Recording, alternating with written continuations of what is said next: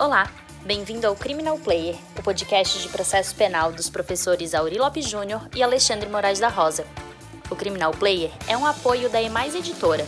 No site www.emaiseditora.com.br você encontra material de qualidade e gratuito. Siga o Instagram emaiseditora para ficar por dentro das novidades. Você pode seguir também o Instagram dos professores Auri Lopes Júnior, arroba Auri JR, e Alexandre Moraes da Rosa, arroba Alexandre Moraes da Rosa, para ficar por dentro de tudo o que acontece no mundo do processo penal. É o grande desafio de todos nós a possibilidade do Estado, dos acusados, co-acusados, usarem a tecnologia para prospecção de prova, ficha expedition. Escrevesse uma dissertação sobre o tema, podia. O que, que tem de novidade acerca de prova, de prova e de mecanismos ocultos de investigação? É, hoje em dia a tecnologia, novas tecnologias de informação e de comunicação têm vindo para o processo penal e têm revolucionado toda, todo o mecanismo de investigação criminal e recolha ou aquisição de fontes de prova digital. E o que acontece?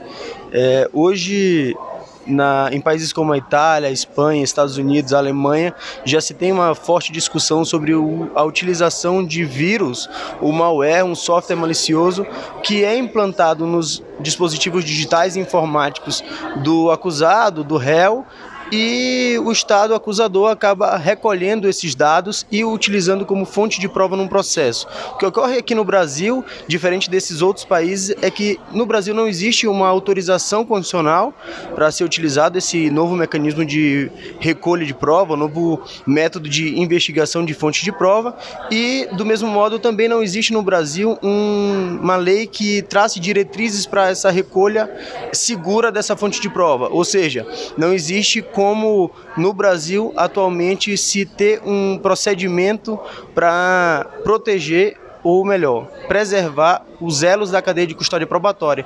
Isso acaba fazendo com que diversos outros direitos fundamentais eh, sejam vilipendiados no processo penal, não, não se enquadrando num processo penal constitucional, e a falha legislativa acaba fazendo com que não exista uma segurança na, na informação recolhida. Isso é gravíssimo.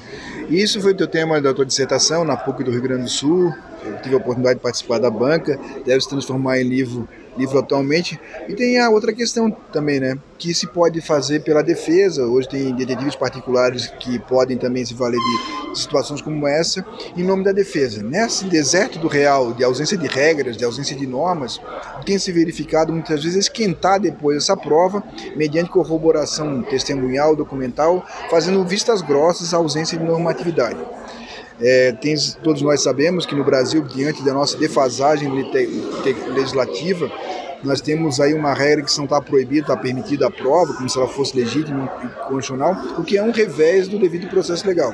Nessa perspectiva, vivenciando o que tem esse agora de, de imagens obtidas, Conta para o nosso ouvinte aqui do Criminal Player o que, que tem de cuidado que ele pode ter na sua vida digital para melhorar, diminuir pelo menos a possibilidade de contaminação e de obtenção de provas.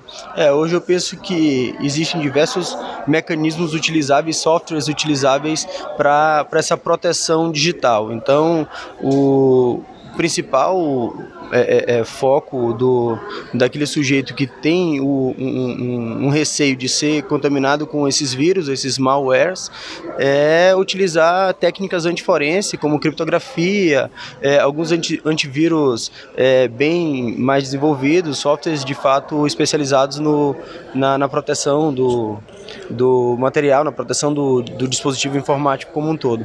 Beleza, então muito obrigado aqui, Carlos, pela pela nossa primeira encontro, a gente depois divulga assim que sair o livro.